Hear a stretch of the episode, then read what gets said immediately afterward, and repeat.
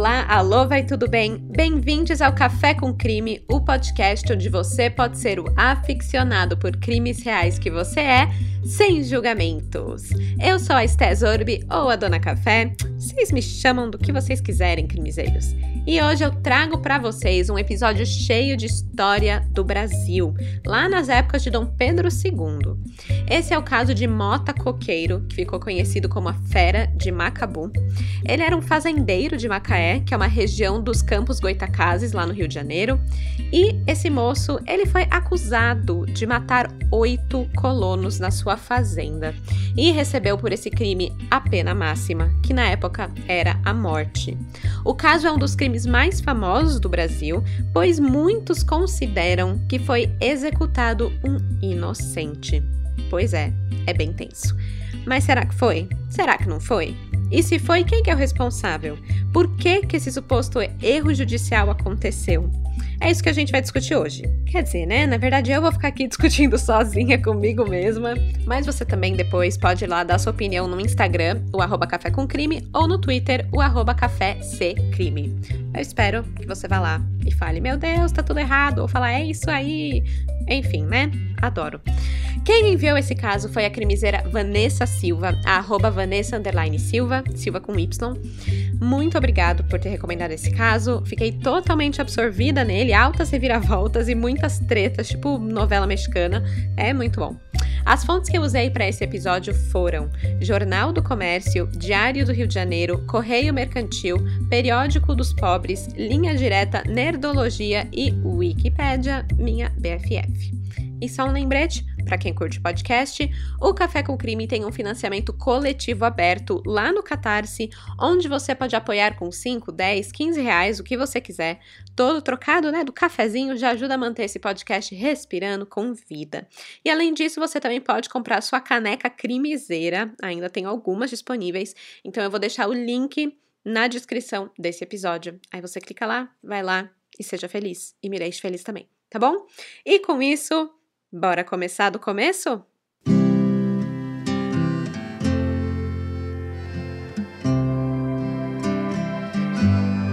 Manuel da Mota Coqueiro nasceu em fevereiro de 1799 em Campos dos Goitacazes, no Rio de Janeiro. É uma região que fica na parte norte do estado e era na época uma região muito rural. Ele era filho de Ana Francisca do Nascimento e Manuel José da Mota, e o seu padrinho, que é uma figura importante, era o tenente-coronel Manuel Batista Pereira, que era marido da dona da fazenda, a Ana Joaquina de Almeida, que era prima do pai de Manuel. Então, assim, né? Estamos todo mundo em família ali, um primo casando com o outro, e é isso aí. O Manuel ele era parte do ramo mais pobre de uma família super rica e influente da região. Só que pobre naquelas, né? Entre aspas, porque ele ainda tinha muita grana e muita terra, mas era menos do que os outros membros da família. O Manuel da Mota ele era natural da fazenda do Coqueiro, lá em Campos de Goitacazes, e foi daí que surgiu o sobrenome, que acabou sendo assumido por várias pessoas de sua família que também residiam ali na região e acabavam falando: "Ah, é o Manuel lá, o da Mota, sabe? Do, da fazenda do Coqueiro, Coqueiro, Coqueiro, ficou Coqueiro" queria ter esse sobrenome, né? Aliás, o meu sobrenome, né? Eu falo Stezorbi, Zorbi é meu nome do meio. Meu sobrenome é Montanha. Eu fico imaginando, será que foi isso? Será que meus antepassados eram lá das montanhas, viviam lá nas cavernas? E aí o pessoal falava, ah, aquela galera lá das montanhas é a, a família da montanha, da montanha. Pronto, meu sobrenome virou Montanha? Não sei. Fica aí o questionamento, não é mesmo? Mas voltando para o Mota Coqueiro. Na época que ele nasceu, Campos dos Goitacazes era uma região de latifúndios, de grandes propriedades rurais, sendo um dos principais centros de produção de cana-de-açúcar. Então, não, eles não produziam coqueiros ali. É uma decepção grande para mim. E enfim, a família dele tinha várias terras e eles tinham terras com cana. Então, grana, né? Dinheiro, é isso que eles tinham. Em 1815, quando Manuel tinha apenas 16 anos de idade, ele tretou feio com o pai dele e acabou se mudando para outra fazenda, a Fazenda do Queimado, que pertencia a um conhecido da família chamado Capitão Mor Manuel Antônio Ribeiro de Castro. Só que lá ele também se desentendeu com o Capitão Mor porque ele começou a se relacionar com uma mulher da fazenda. Então, meio que pediram educadamente para ele se retirar da propriedade e o mandaram para a cidade sob pretexto de que lá ele ia ter melhores estudos. E aí ele foi morar em Campos. E, gente, para você ver, né? A pessoa já começa a mostrar logo cedo quem ela é, os seus traços marcantes de personalidade. Porque desentendimento e mulher é algo que vai acompanhar Mota Coqueiro pela vida toda.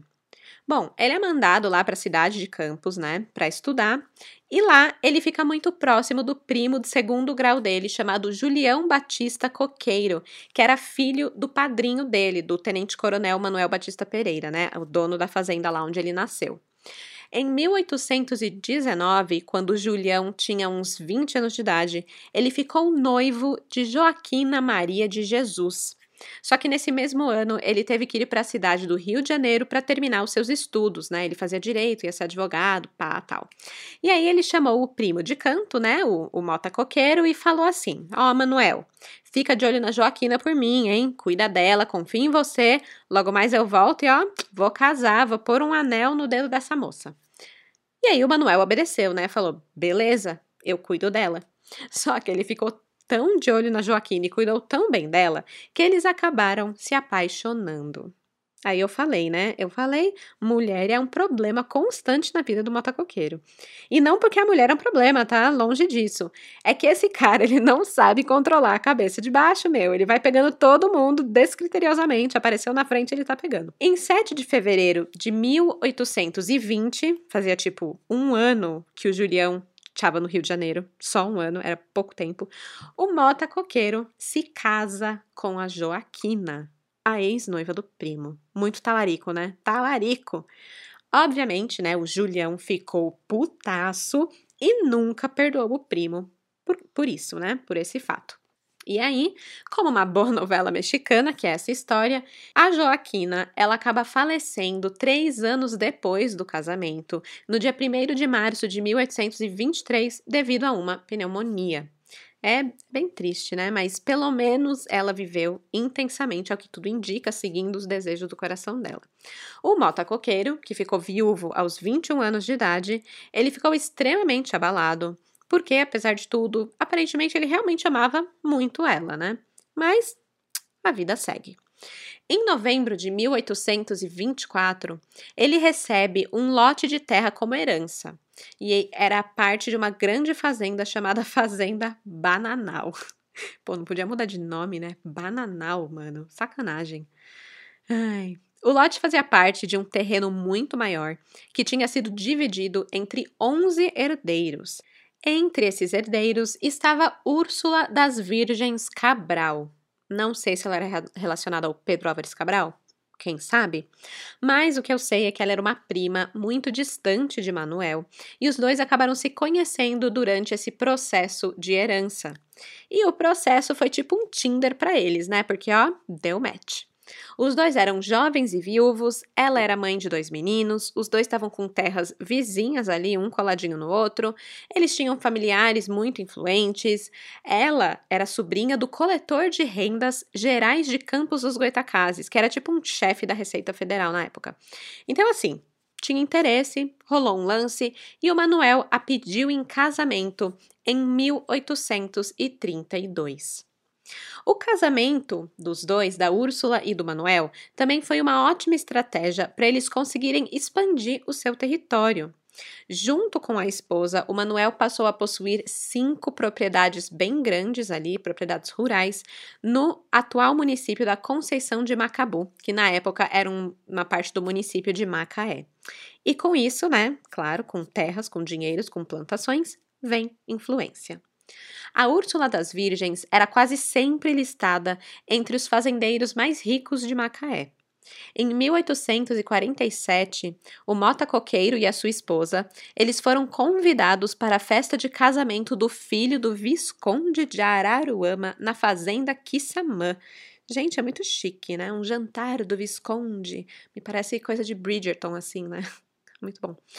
Enfim, apesar de ter sido convidado, né, para esse, esse casamento chique e tal, eles acabaram ficando num salão secundário do baile, enquanto o salão principal realmente ficava, tipo, a elite da elite da alta sociedade, sabe? E convidados da corte também. Inclusive, o imperador Dom Pedro II, que estava visitando essa região, estava lá, estava lá. E ele conheceu o o Mota Coqueiro, o Mota Coqueiro beijou as mãos dele, né? Falou, majestade, não sei se era falado majestade, né? Ele era imperador. Enfim. Mas eles se conheceram e, apesar de estar tá lá na, no salão secundário, dá para perceber que o Mota Coqueiro e a Úrsula das Virgens eram, né, bem influentes na época. Aliás, eles até apareceram no Almanaque Administrativo, Mercantil e Industrial do Rio de Janeiro. Esse almanaque ele continha textos sobre a corte brasileira, os ministérios, a legislação imperial, além de dados de censo e tal. Era basicamente um catálogo da alta sociedade e da corte do Rio de Janeiro. E na edição de 1851, o Manuel da Mota Coqueiro ele é mencionado ali como dono de fábricas de açúcar e aguardente. E no ano seguinte, em 52, podemos ver que o seu negócio expandiu, porque ali ele é citado como lavrador de café, ao lado do nome da esposa Úrsula. Então eles estavam crescendo, estavam conquistando novos negócios e, né, ali marcando presença na alta sociedade. Só que essa expansão toda, né, esse crescimento de Mota Coqueiro, ele não veio barato. O fazendeiro tinha a reputação de ser um negociador difícil e ficou conhecido por ter vários inimigos.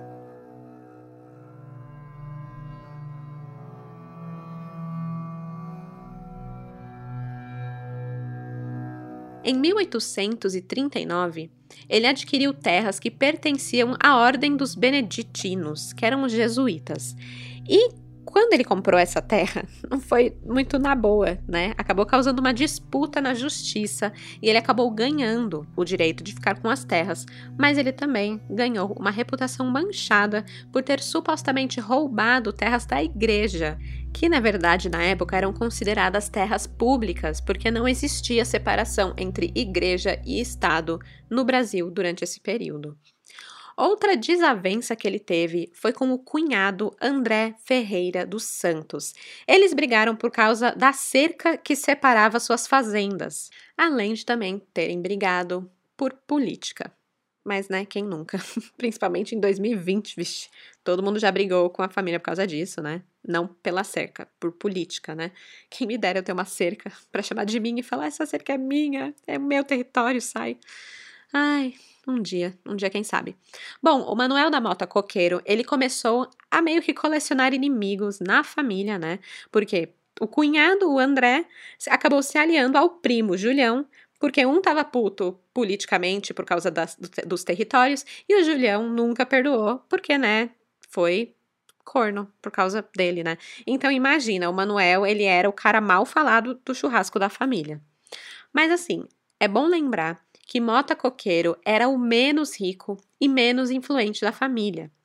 Os aliados, o Julião e o André, eles tinham muito, mas muitos contatinhos na política e na administração da cidade. Por exemplo, em 1849, o Julião e o André, eles conseguiram nomear Domingos Pinto de Oliveira como juiz da paz da região, e no ano seguinte, em 1850, ele foi nomeado delegado.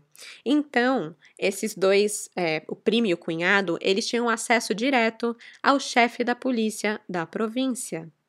E olha, minha gente, isso vai absolutamente acabar com a vida de Manuel, meio que literalmente. Mas antes disso, uma outra questão importante.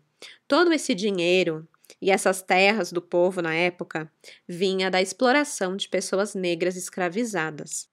Então, quando a Inglaterra, lá em 1845, finalmente começou a dificultar o tráfico negreiro, rolou o fim dessa prática aqui no Brasil com a Lei Eusébio de Queiroz em 1850.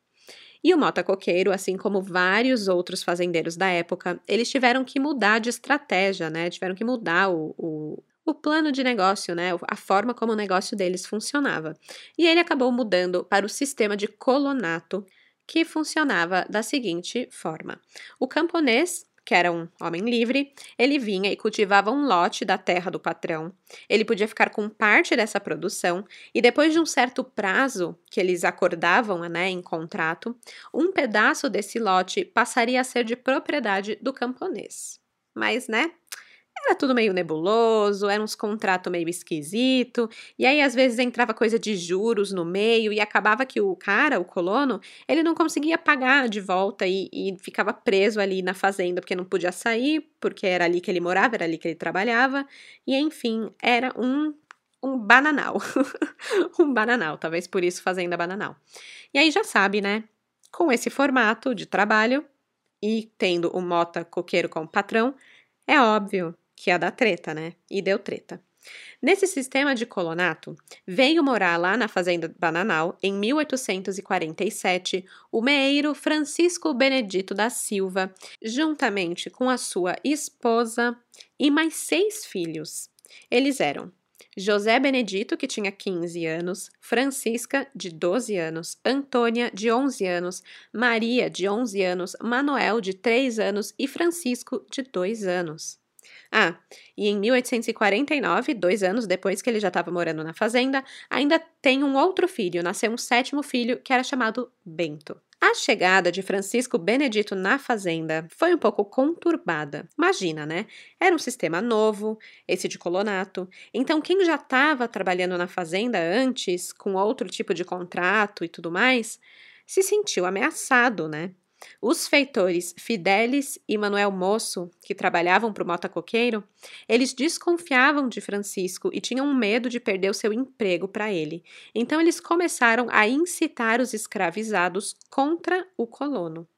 E outra coisa, e essa coisa eu achei assim, meu Deus, um absurdo. As filhas de Francisco chamaram a atenção né, dos homens e criaram uma competição de outros agricultores livres da região. E ai, gente, isso é tão absurdo, porque olha a idade dessas meninas que eu acabei de falar. Francisca, 12 anos, Antônia, 11 anos, Maria, 9 anos. Meu Deus, é tipo um bando de pedófilo competindo pela intenção, atenção das crianças. Ai, mas Stephanie, na época era assim, tem que levar em consideração. Não interessa, cara. A época é ridícula. Pronto, não pode. É muito absurdo. Bom, o Mota Coqueiro, ele não curtiu esse lance de ser visado por conta das filhas do Francisco. Então ele proibiu o colono de aceitar qualquer relacionamento das suas filhas. Ele vetou. Macho na fazenda do Bananal não entra, não entra não. Só que óbvio que essa atitude gerou ainda mais inimigos para ele, porque, né, os agricultores queriam as meninas e ele estava no meio do caminho. Então, assim, minha gente, o mata coqueiro tinha muitos inimigos, entendeu? Era dentro e fora da família, dentro da propriedade, fora da fazenda, com a igreja, com o Estado. O moço era tipo o gerador oficial de desentendimentos de 1800 e lá vai bolinha. E claro, não demorou muito para ele se desentender também com o colono Francisco Benedito. Eles acabaram brigando por causa do contrato do agricultor. Um acusava o outro de não ter cumprido a sua parte do contrato, né? O Francisco acusava Manuel de fazer descontos indevidos no pagamento dele e de usar os escravizados para pressionar ele. Enquanto isso, o Manuel acusava o Francisco de ficar bêbado na hora do trabalho e também dizia que ele tinha construído uma casa numa área diferente da que tinha sido autorizada para ele naquela propriedade. Mas nada disso era um problema grande o suficiente, como o que aconteceu em 1851. Manuel da Mota Coqueiro, aos 51 anos de idade, engravida Francisca a filha do seu colono, que na época tinha apenas 16 anos.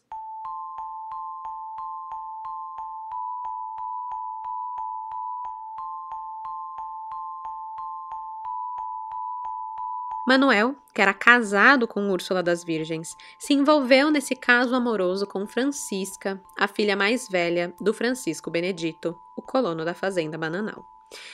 É muito bananal, né? Muito bananal na fazenda. Apesar da maioria das fontes dizer isso, que era um relacionamento amoroso, que eles eram amantes e tal, tem um relato diferente disso no Jornal Periódico dos Pobres. Em 30 de novembro de 1852, essa versão da história foi publicada. Abre aspas. Francisco Benedito, pai de família, tinha duas filhas moças. Manuel da Mota Coqueiro, seu compadre, buscou requestá-las e, em certa ocasião, passou a tentar forçar uma. A vítima pôde gritar. O pai, infelizmente, acudira e a salvara, dando uns bofetões no malvado. Fecha aspas.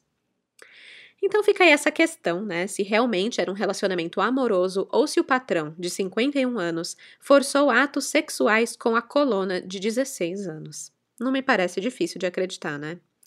Então imagina, o Manuel já estava tretando por conta do contrato com o Francisco. E aí o Francisco descobre que o Cafajeste engravidou a sua filha, Aí sim que ele começou a cobrar os seus direitos e se recusou a sair da terra do patrão. Ele não aceitava nenhuma negociação dele e, claro, ele deve ter dado aquela ameaçada, né? Tipo, eu vou contar pra Úrsula o que você fez, seu safado. E ainda tem mais.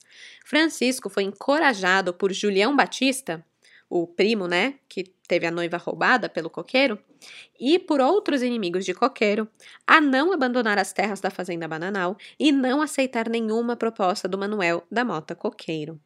Aliás, ele teria chegado a pedir a fazenda inteira como pagamento pela honra da filha. Errado não tá. O rolê estava ficando tão pesado ali que no começo de 1852, Francisco Benedito, e Sebastião Correia Batista, que era um cara loucamente apaixonado pela Francisca, ele era um pequeno agricultor ali da região. Os dois emboscaram e agrediram o Mota Coqueiro quando ele estava vistoriando a fazenda Bananal. Depois dessa treta dele ser agredido fisicamente, o Mota Coqueiro contrata dois agregados livres como guarda-costas. Foram eles o Florentino da Silva e o Faustino Pereira. O tal Faustino, eles foram descobrir isso depois, tá? Mas descobriram que ele era foragido da justiça por ter assassinado o seu tio cerca de 20 anos antes. Mas, né, ele precisava de alguém assim que não tinha medo de fazer o serviço sujo caso fosse necessário. Então, né, contratou o cara, mas só para vocês verem como ficou difícil ali a situação. Mas sempre dá para ficar pior, né? No fundo do poço tem uma pá. E essa pá foi a fofoca que chegou aos ouvidos da Úrsula das Virgens. Ela ficou sabendo que a Francisca estava grávida do seu marido e foi tirar satisfação de Manuel, porque Afinal, uma mulher como ela, rica, da alta sociedade, não queria ficar com fama de corna mansa, traída em troca de uma colona, né? Era muito mais nova que ela, por sinal, ela estava toda com o ego ferido. E nesse papo, a Úrsula teria pedido a cabeça da Francisca em uma bandeja. Bem medieval, né? Foi a junção de todos esses desentendimentos e incrível falta de controle da cabeça de baixo do Manuel da Mota Coqueiro que culminou no crime, dito horroroso pela mídia da época, que aconteceu na noite do dia 11 de setembro de 1852 exatos 149 anos antes das Torres Gêmeas serem atingidas, né, no maior pânico terrorista da atualidade, o interior do Rio de Janeiro era marcado por uma cruel carnificina. Era uma noite chuvosa, de sábado para domingo. A família de Francisco Benedito estava toda reunida em sua casa, na Fazenda Bananal, quando um grupo de cerca de oito escravizados invadiu a residência portando foices e facões. Eles desferiram golpes em todos os membros da família Benedito, matando tanto adultos quanto crianças. A única sobrevivente foi Francisca, a adolescente que estava grávida do patrão. Ela consegue fugir. Os criminosos juntam os corpos sem vida dos Beneditos, colocam um sobre o outro no centro da casa e incendiam os cadáveres na cena do crime. A ideia era acabar com qualquer prova de homicídio, né? culpar um incêndio acidental pelo crime, pela morte dessa família. Mas, como eu disse, era uma noite chuvosa, chovia muito e logo o fogo se apagou. A casa não queimou e os corpos ainda podiam ser identificados. A casa da família Benedito ficava no meio do nada, no meio da fazenda bananal, a mais de dois quilômetros da casa do patrão. Então ninguém ouviu nada, ninguém viu nada. No Jornal do Comércio, do dia 29 de setembro de 1852, há uma descrição de como encontraram os corpos. Abre aspas. Descobriu-se este fato horroroso porque os cães e aves carnívoras começaram a cercar a casa e alimentar-se dos corpos que ficaram sobre a terra mutilados a golpes de foice. Fecha aspas.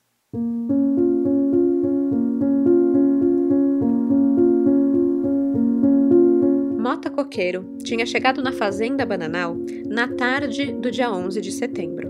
Durante o horário provável em que o crime aconteceu, ele estava na Casa Grande em uma reunião de negócios com vários empresários locais que queriam comprar madeira das suas terras.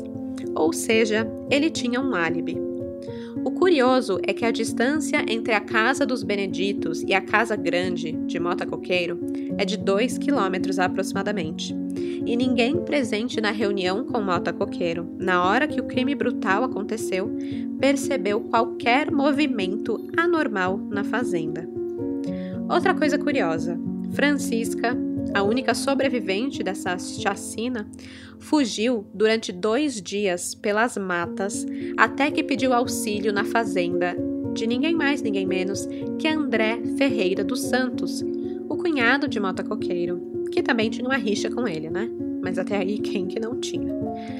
Eu digo que isso é curioso pelo seguinte: ela poderia ter andado ou corrido por dois quilômetros e pedido ajuda na casa grande, né? Pedido ajuda para o seu amante, mas ela preferiu ficar dois dias na mata e pedir ajuda para o inimigo do amante. Então isso me faz pensar, né? Será que ela sabia que o amante estava envolvido no crime? Não sabemos.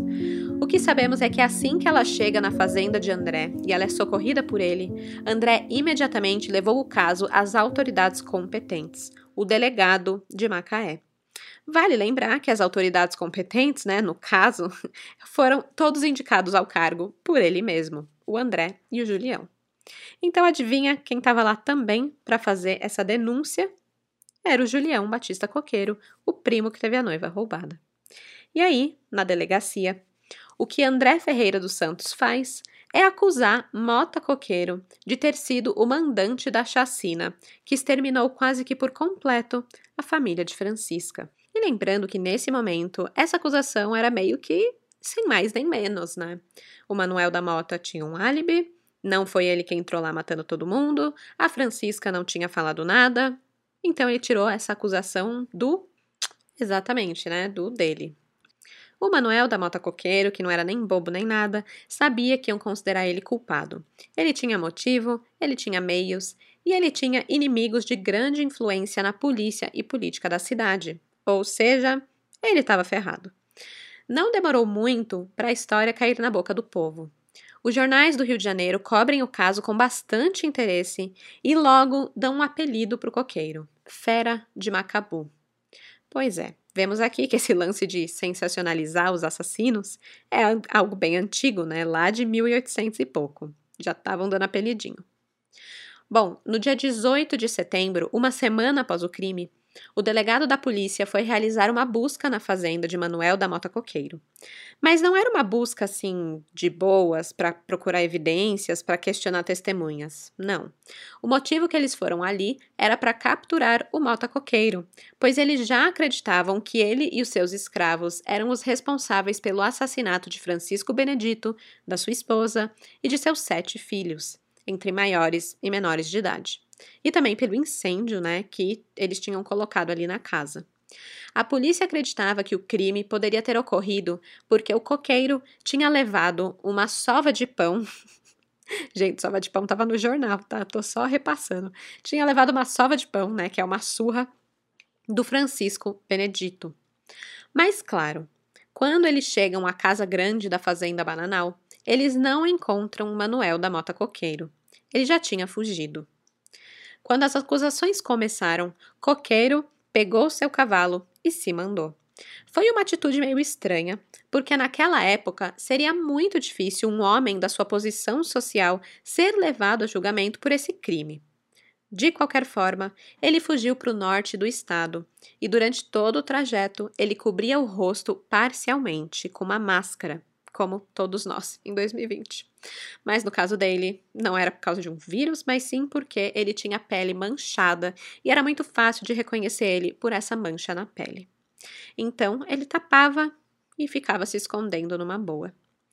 Enquanto Mota Coqueiro estava foragido no norte do estado, no dia 3 de outubro de 1852, a polícia prende um escravo de Manuel e mais três escravas, sendo duas delas escravas realmente de coqueiro e uma delas era escrava do tio da Úrsula, né, a esposa dele. Esses escravos contaram para a polícia que as mortes da família do colono foram feitas por ordem do Mota Coqueiro ele tinha pedido para quatro escravos dele e mais dois homens livres, de nome Florentino da Silva e Faustino Pereira, executarem esse crime. Esses homens, no caso, eram os guarda-costas, né, de Mota Coqueiro, que ele tinha contratado depois de ter tomado aquela sova de pão do Francisco e do outro cara lá. O sova de pão, gente, eu vou muito adotar pro meu vocabulário. A polícia foi na fazenda para prender os acusados, né? O Faustino e o Florentino. Mas eles só conseguiram prender o Flor porque o Faustino conseguiu fugir durante a perseguição. E os jornais estavam acompanhando tudo isso muito de perto, toda essa movimentação de ai, prendeu um, perseguiu o outro, o outro fugiu e tal, o, o Manuel foragido. E o jornal ficava muito claro que eles estavam ansiosos para a prisão da fera de Macabu. Olha o texto que eles publicaram. Abre aspas.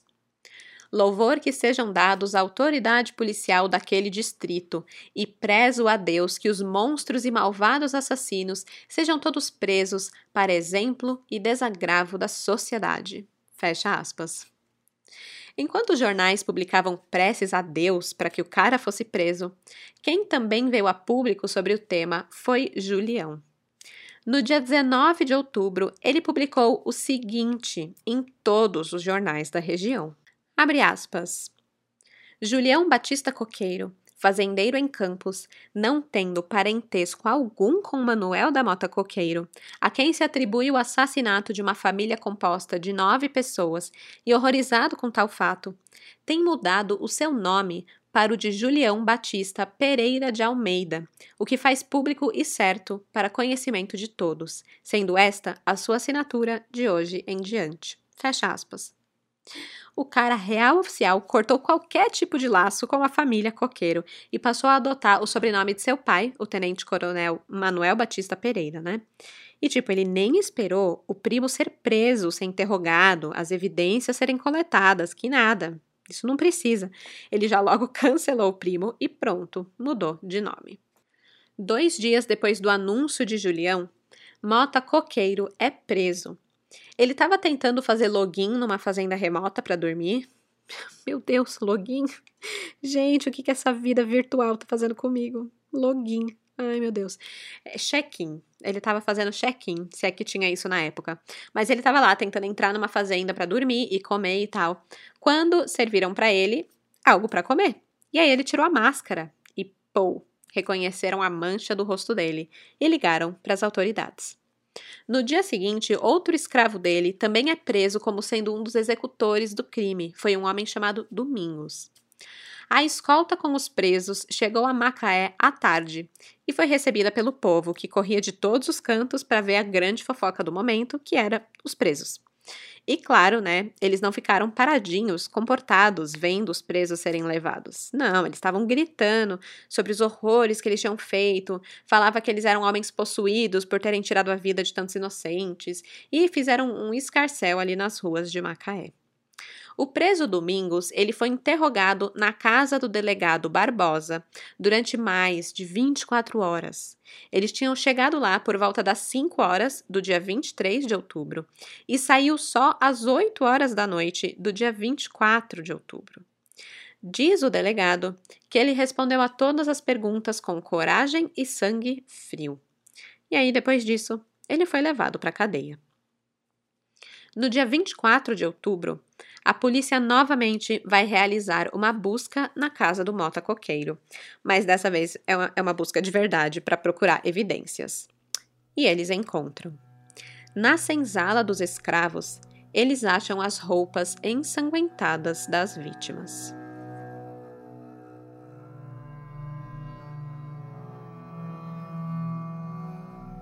A essa altura do campeonato, já estavam presos Florentino da Silva e Faustino Pereira, e o escravo Domingos, tidos como os executantes dos crimes.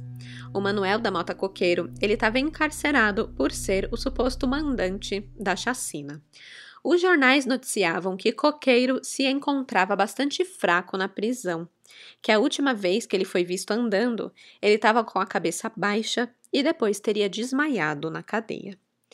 Depois foi constatado que ele tinha vários problemas respiratórios e tinha contraído pneumonia na prisão. O lugar era totalmente insalubre e mal dava para respirar mesmo, era, era um lugar bem ruim. Durante o período inicial que ele teve preso, ele ficou incomunicável e por isso ninguém sabia ainda se ele tinha confessado o crime ou se ele tinha negado a autoria. Mas, sendo sincera, não importa o que ele dissesse ou confessasse, ele já estava condenado pela mídia. O jornal Periódico dos Pobres, em 30 de novembro, noticiava o seguinte: aspas, Coqueiro armou pretos e capangas e manda assassinar toda essa família. Oito pessoas foram vítimas: pai, mãe, no último mês da gravidez, e duas moças de 14 a 18 anos, e mais quatro filhos de entre 5 e 12 anos. Oito assassinatos em uma família. Praticados esses horrorosos crimes, juntaram lenha sobre a casa e lançaram-lhe fogo. É o fato mais horroroso de que temos notícia que se haja praticado na província do Rio de Janeiro. Tendo notícia disso, o subdelegado Domingos Pinto foi ao lugar, achou corpos assados e o cadáver de uma menina já meio devorada pelos cães e arrastado para junto de um regato. Fecha aspas. Com isso fica claro que o caso já estava julgado e também rendido nas mãos dos seus inimigos, né? O subdelegado, o Domingos Pinto, ele só estava nesse cargo porque André e Julião tinham indicado. Tô deixando isso bem claro, já repeti várias vezes, porque é importante para o caso. Mas, entretanto, contudo, porém, nem todo mundo concordava com essa condenação precoce do Mota Coqueiro. Em 24 de dezembro de 1852, Saião Lobato, que era um político da época, até onde eu entendi, ele escreveu a seguinte carta ao Jornal do Comércio. A carta era endereçada ao delegado Barbosa, que tinha efetuado a prisão do Manuel de Mota Coqueiro. Abre aspas. No dia seguinte, a remessa de Mota Coqueiro, dignou-se o senhor doutor Barbosa de procurar-me em minha casa, onde me achou prostrado na cama muito enfermo. E aí, conversando sobre a prisão e remessa de Mota Coqueiro, comunicou-me que não havia feito interrogatório algum a este preso. Estranhando eu semelhante falta, ponderei-lhe que não só deveria ter mandado lavrar o auto de qualificação do preso para afirmar a sua identidade na forma da lei, como também devia tê-lo interrogado para coligar todos os esclarecimentos que pudesse obter tanto acerca do crime imputado ao dito réu, como especialmente a respeito dos escravos co-réus, cuja prisão igualmente cumpria ao senhor Dr. Barbosa promover. É fora de dúvida que o senhor Dr. Barbosa, deixando de proceder ao interrogatório de Mota Coqueiro, perdeu na ocasião a mais azada para a polícia obter os esclarecimentos de um crime gravíssimo que tanto devia no interesse da justiça investigar. Demais, o senhor Dr. Barbosa desprezou ou não soube aproveitar o ensejo de descobrir os escravos assassinos, que ninguém melhor podia indicar que o mesmo Mota Coqueiro, que com eles é sabido havia se partido desta cidade. Cumpre, pois, reconhecer que um zeloso e inteligente delegado de polícia, em tais circunstâncias, jamais deixaria de proceder a um curial interrogatório, que, feito naquele primeiro tempo da prisão do réu, poderia dar resultados impossíveis de conseguir fora dele.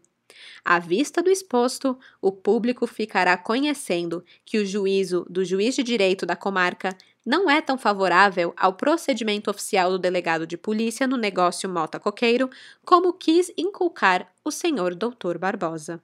Fecha aspas. E aí, nos parágrafos seguintes, ele começa a discutir sobre votos e quem vai para a chapa de quem e diversas brigas políticas, lavando roupa suja em pleno jornal. Infelizmente, a digitalização do jornal estava bem ruim e não dava para ler todo o resto. Mas, né, que chablau na cara da polícia, né? Tipo, oi, você fez o seu trabalho errado, você não interrogou o acusado, pare de ser incompetente. Beijos, tchau.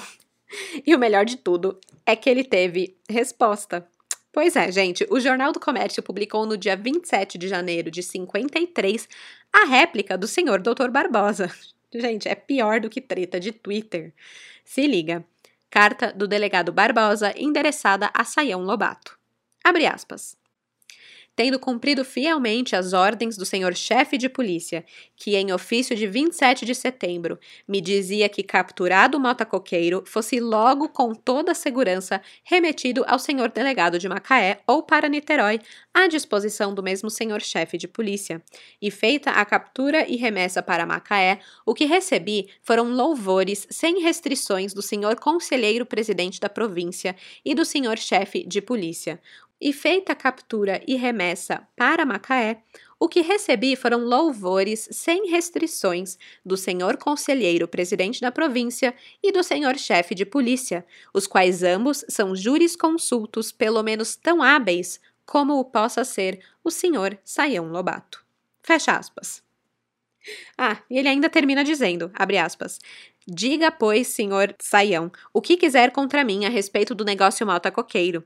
Os elogios que me fizeram os jornais da corte e os louvores que me foram particular e oficialmente dados pelos senhores presidente da província e chefe de polícia valem para mim tudo e me compensam das acusações e insolvências de quem quer que seja. Fecha aspas. Gente, é melhor que treta do BBB isso aqui, em pleno jornal. Sério. Tem mais de meia página de jornal do cara falando: Você não me atinge, eu não preciso disso, recebi elogio de gente mais importante que você, então foda-se você, Saião Lobato. Tipo, vixe. É bom demais, né? Muita, muita treta, vixe. Mas voltando aqui para o caso, o que eu quero mostrar para vocês é que desde o momento em que Mota Coqueiro foi preso, tinha muita coisa acontecendo de errado com o processo todo da investigação dele.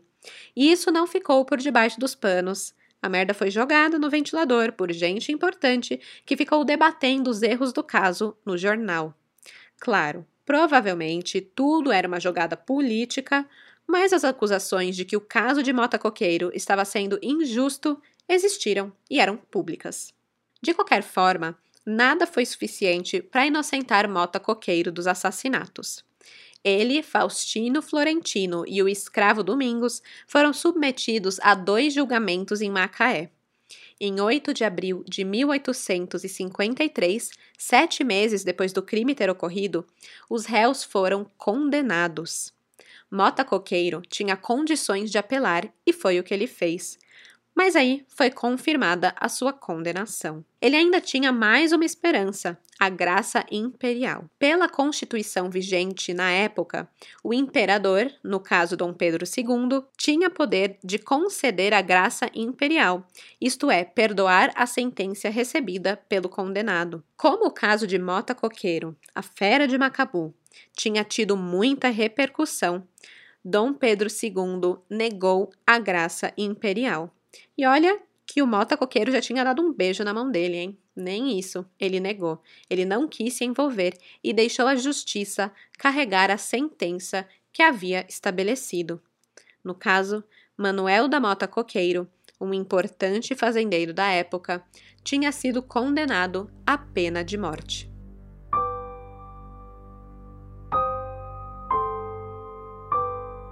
Esgotados todos os recursos, Manuel da Mota Coqueiro esperou mais dois anos na prisão até chegar o dia da sua execução. E olha, esses dois anos acabaram com o bichinho. Os jornais de março de 1855 o descrevem da seguinte forma: aspas. Coqueiro já não é o homem forte e robusto que vimos aqui em 1852. Seu rosto sombrio, os lampejos de seus olhos, que tinham alguma coisa de repulsivo, estão reduzidos à impassibilidade do cedo. É homem de uma estatura elevada, rosto comprido, sobrancelhas por demais carregadas, espessa barba inteiramente branca, assim como o cabelo da cabeça. A miséria de seus trajes regente um raio de ingratidão indesculpável para quem tinha o dever de socorrê-lo, fosse qual fosse a atrocidade do seu crime. Fecha aspas. Em 5 de março, Manuel foi trazido da prisão na capital até Macaé pelo navio de guerra Pedro II. Junto com ele estava uma escolta composta por 52 pessoas. Quando Manuel desembarcou, ele teve dificuldades para andar e precisou ser amparado de cada lado por policiais.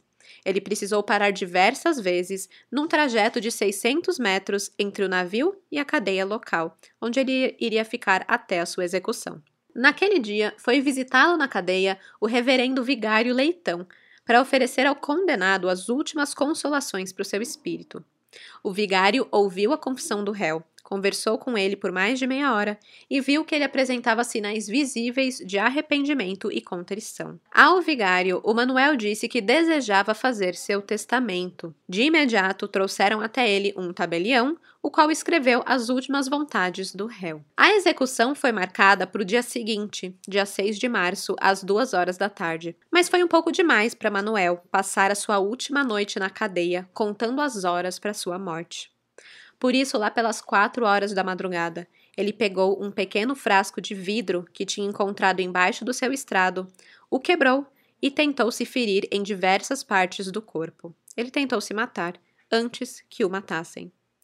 O guarda que estava de sentinela naquela noite percebeu os movimentos dentro da cela e acudiu o condenado, prevenindo que ele se suicidasse ou tivesse ferimentos graves. Foram todos superficiais e assim Manuel passou a sua última noite. Às nove horas da manhã do dia 6 de março de 1855, Mota Coqueiro desfilou da cadeia para a capela, onde ouviu a sua última missa, e depois ao centro do palanque, lá na Praça da Paz, onde esperava o seu algoz. Tinham muitos espectadores ali, muita gente veio para ver essa execução.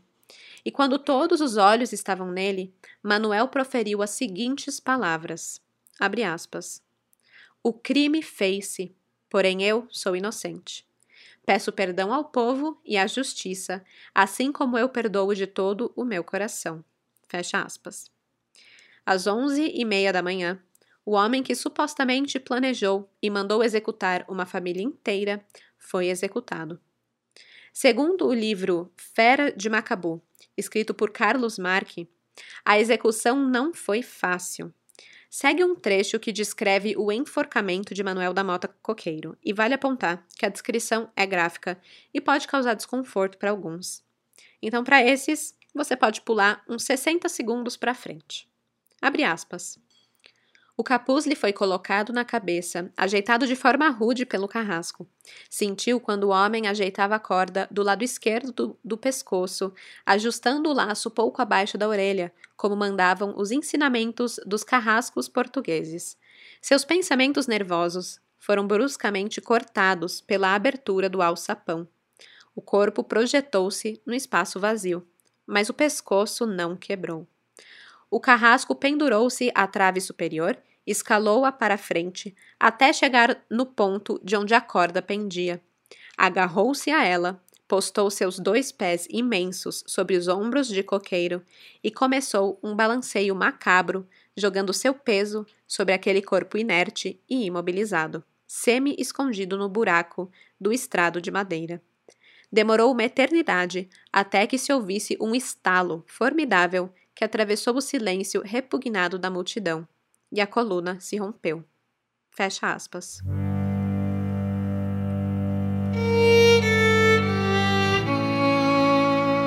Existem algumas questões relevantes de serem mencionadas em relação à pena de morte no Brasil e o caso da Fera de Macabu. Uma delas é que a pena de morte, na época, era quase que exclusivamente direcionada a escravos, principalmente se houvesse o homicídio de senhores por seus escravos. Então nunca que o contrário acontecia. um, um rico fazendeiro ser executado por matar os seus escravos, seus servos, seus colonos, enfim, o que fosse? Nunca, imagina. Então, por que Manuel da Mota Coqueiro foi enforcado? E aqui eu nem cheguei na parte de analisar se ele era ou não culpado, tá? Mas mesmo se ele fosse culpado, ele não seria executado dessa forma por sua posição social e a forma como as leis funcionavam na época. Então, o que aconteceu? Um erro judicial capital.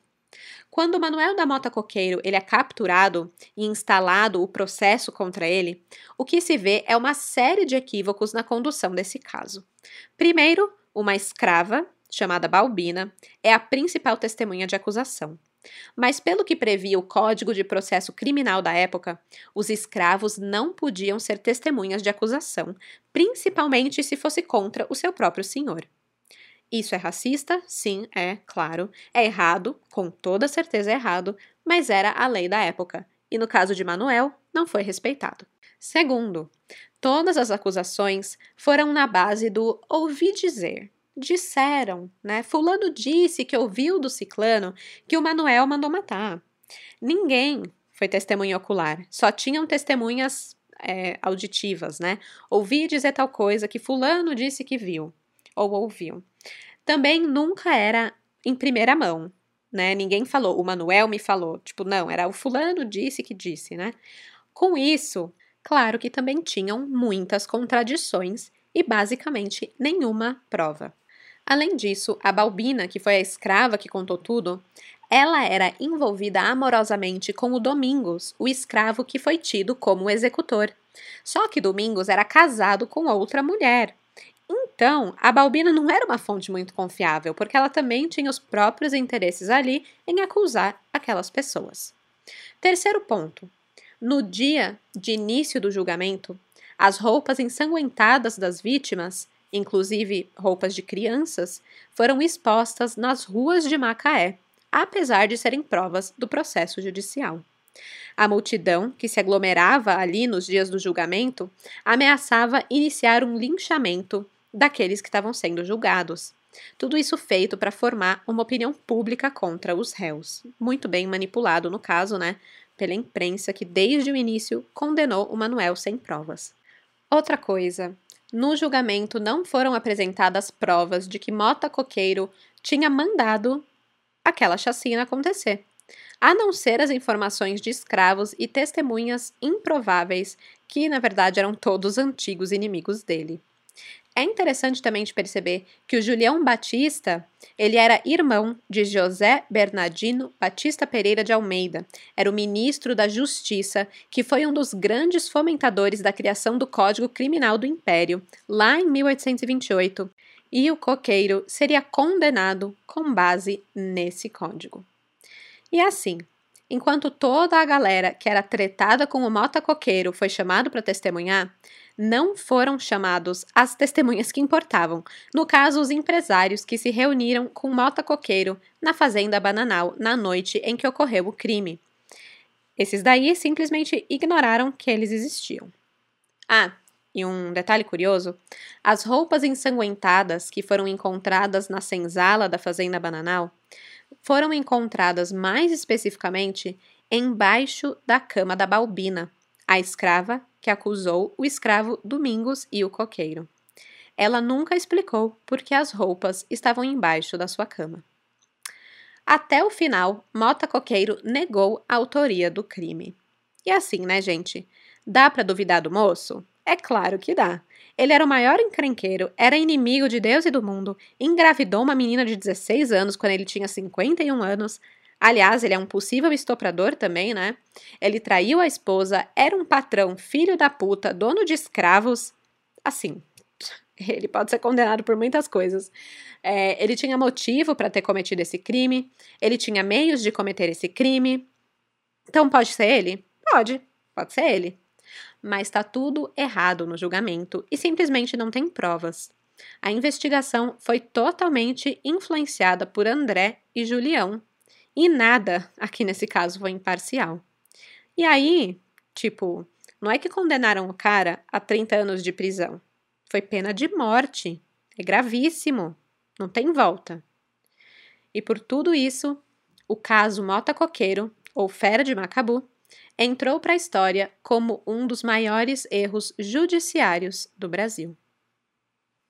Agora, se Manuel da Mota Coqueiro não foi responsável pelo assassinato de Francisco Benedito e mais sete membros da sua família, então quem foi? Um dos nomes cotados para levar a culpa pelo crime é a da esposa dele, Úrsula das Virgens. Ela tinha motivo. Ela estava tomada por um ódio enorme da Francisca, que estava grávida do seu marido. Ela teria cometido o crime por vingança pelos transtornos que a Francisca e a sua família teriam causado a Coqueiro. Ela também tinha os mesmos meios para cometer o crime que o seu marido.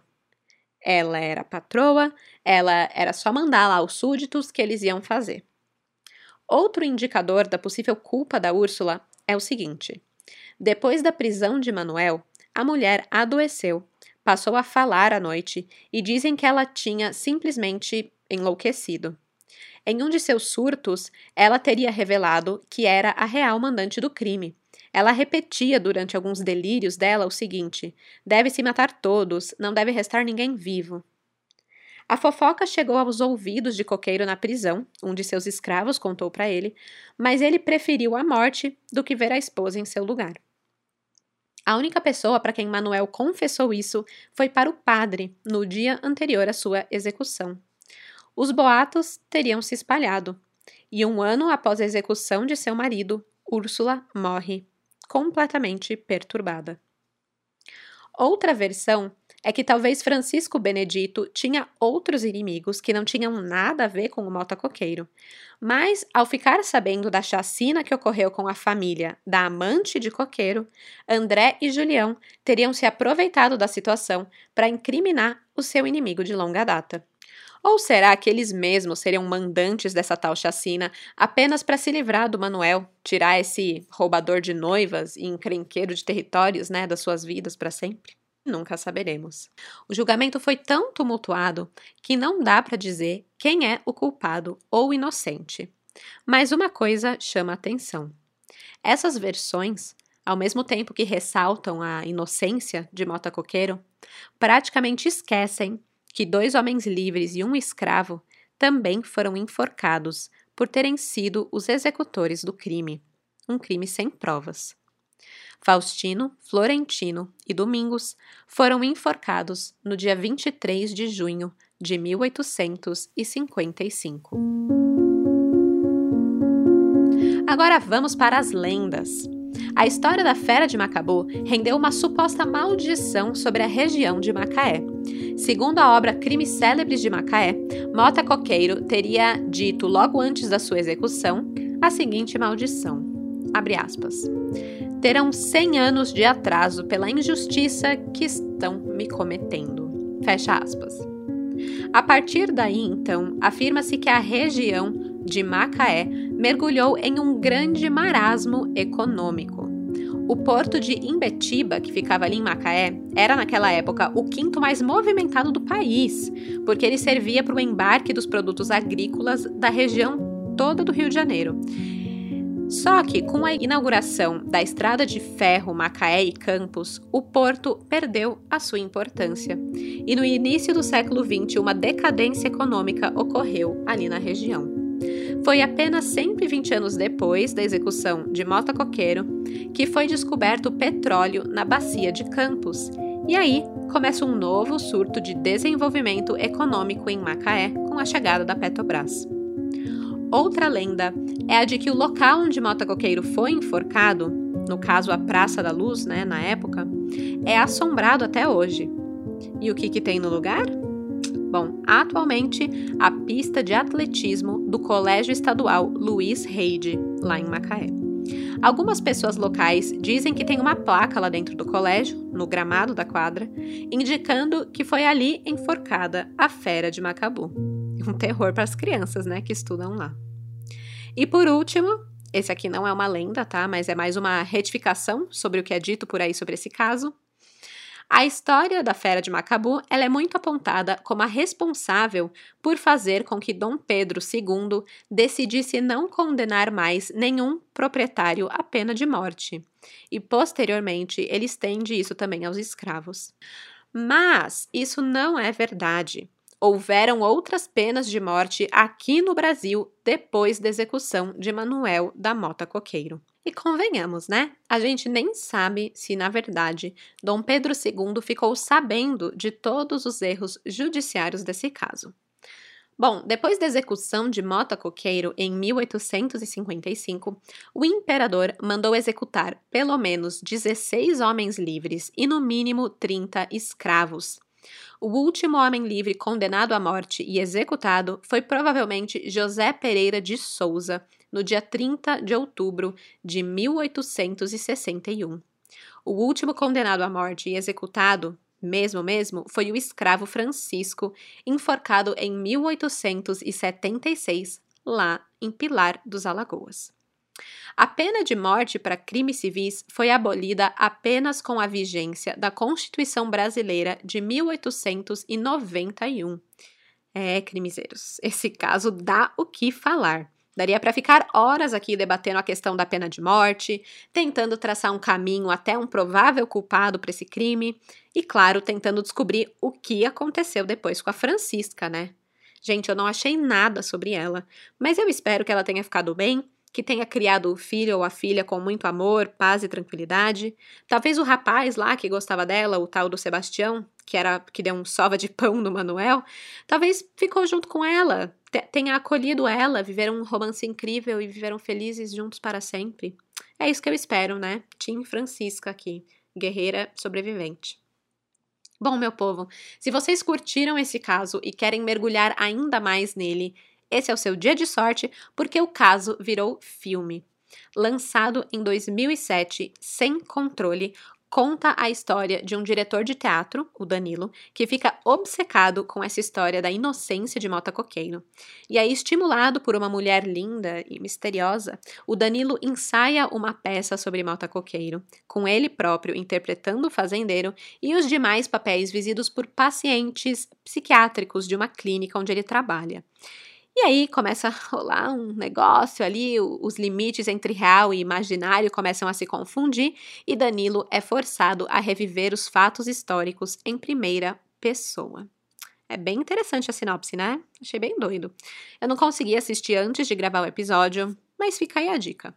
Para galera que prefere mais livros, tem o Fera de Macabu, a história e o romance de um condenado à morte, que foi escrito por Carlos Marque em 1998. E também tem um outro livro que foi escrito, se eu não me engano, foi escrito 20 anos depois do enforcamento do Manuel, ou seja, é lá de 1800 e pouco esse livro.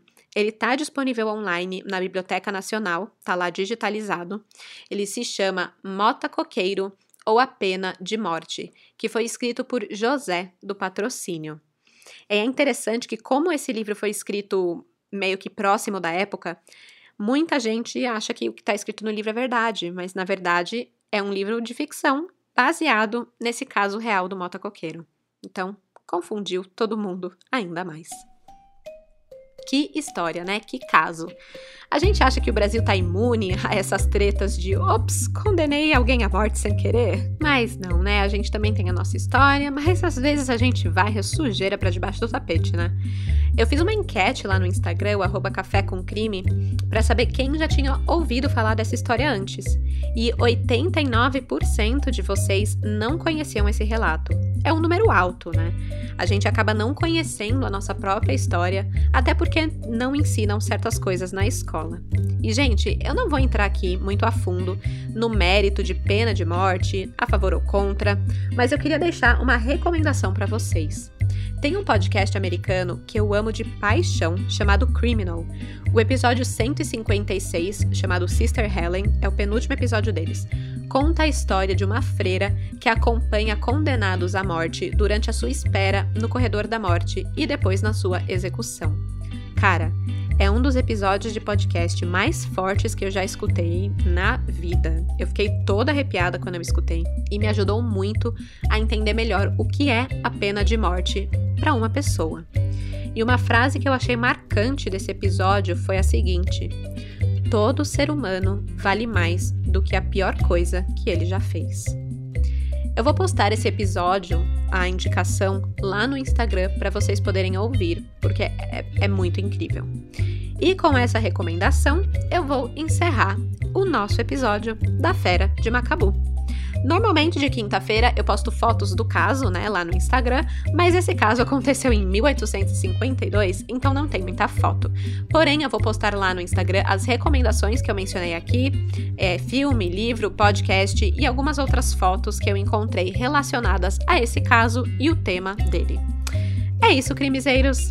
Vanessa Silva, muito obrigada por recomendar esse caso. Eu amei demais falar um pouco sobre a história do Brasil aqui no Café com Crime. Até a próxima quarta, pessoal, e até lá, não crie tretas com seus primos e cunhados, porque de desgraça já basta esse podcast. Tchau, tchau!